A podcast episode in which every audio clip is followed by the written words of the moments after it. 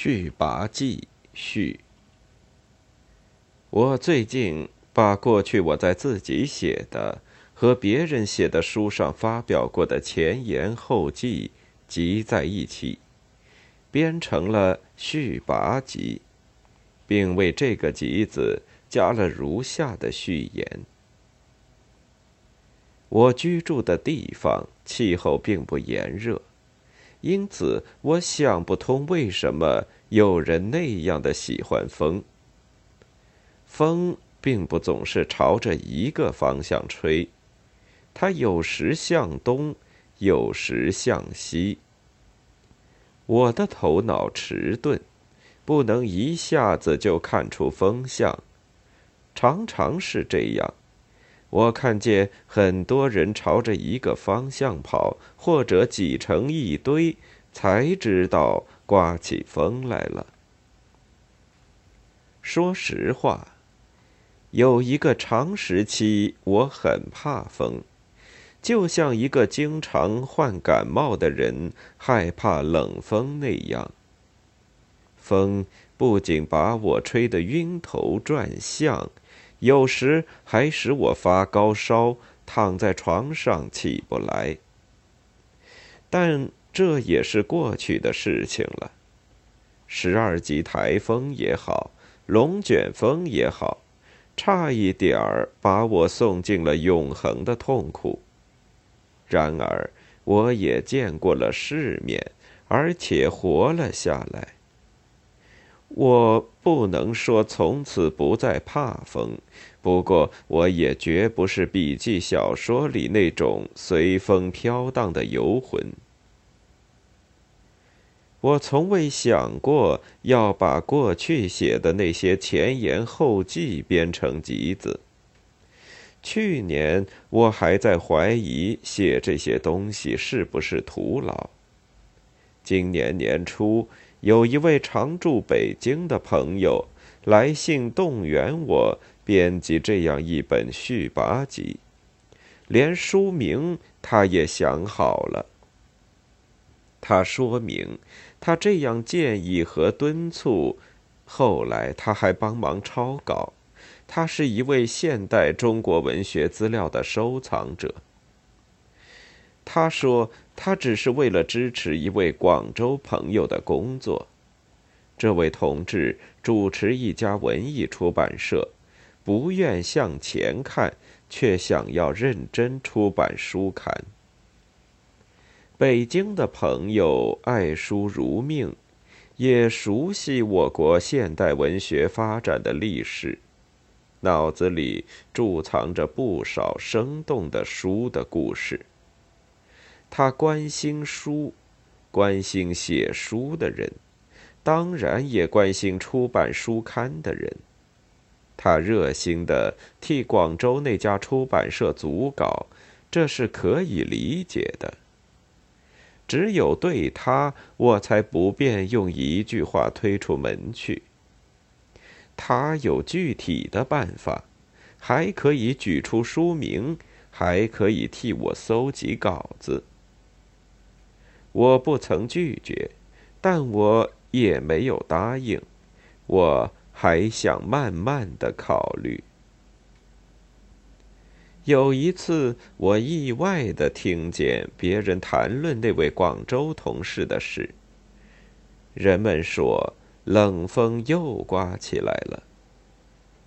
我起初不肯相信。可是渐渐的，我发现有人在我面前显得坐立不安，讲话有些吞吞吐吐，或者缩着脖子，或者直打哆嗦。不久就有朋友写信来，劝我注意身体，免受风寒。于是关于我的谣言就流传开来。有人为我担心，也有人暗中高兴，似乎大台风已经接近，一场灾祸就在眼前。这个时候，我非常冷静。有风，我却不感到冷，我一点也不害怕，但是我不得不严肃地考虑自己的事。我喜欢把自己比作春蚕。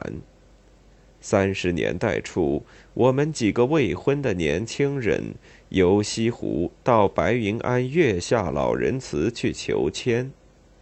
签上有一句话，我至今还不曾忘记：“似春蚕到死，上把丝抽。”尽可能多吐丝，这就是我唯一的心愿。倘使真有龙卷风，那么也让我同他做一次竞赛吧。我要多做出一些事情，多留下一点东西。所以我决定编辑我的续跋集。编选自己的集子，我已经有不少经验，但续跋集和别的集子不同。续跋集中有一些为别人的著作或译文写的前言后记，还是第一次在我自己的集子里出现。我还想指出，这本书是我文学生活中各个时期的思想汇报，也是我在各个时期中写的交代，不论长或短，他们。都是我向读者讲的真心话。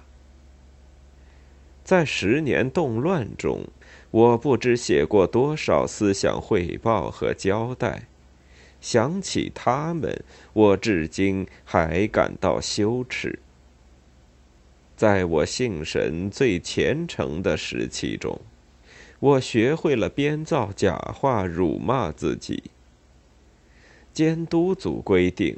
每天晚上不交出一份交代，便不能回家。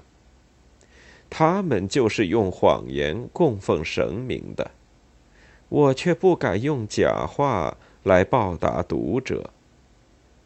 我把五十几年中所写的前言后记搜集起来，编印出来，只是想把自己的心毫不掩饰的让人们看个明白。我所走过的曲折道路，我的思想变化的来龙去脉，五十几年的长期探索、碰壁和追求，等等等等，在这本集子里都可以找到一些说明。我希望对我有偏爱的朋友多看我的缺点。对那些准备批判我的人，我提供一点材料。编辑的时候，我没有改动原意，只是偶尔删去多余的字句。有些豪言壮语，今天成了大话空话，但当时我却深信他们，因此也让他们保留在书中。这本集子的编成。并不是容易的事。我已经没有精力完成搜集和抄录的工作。我首先得感谢那位北京朋友的帮忙。其次，我依靠了我的侄女国柔的努力，大部分稿子都是她抄写的。我也感谢广州的朋友，他在困难的时候。还不曾失去工作的勇气和信心，肯接受我的这样一本集子。从决定编选到序文写成，经过了三个多月，抄写的工作还有一小半未做完。这中间几次刮起冷风，玻璃窗震摇不止。今天坐在窗前停笔深思。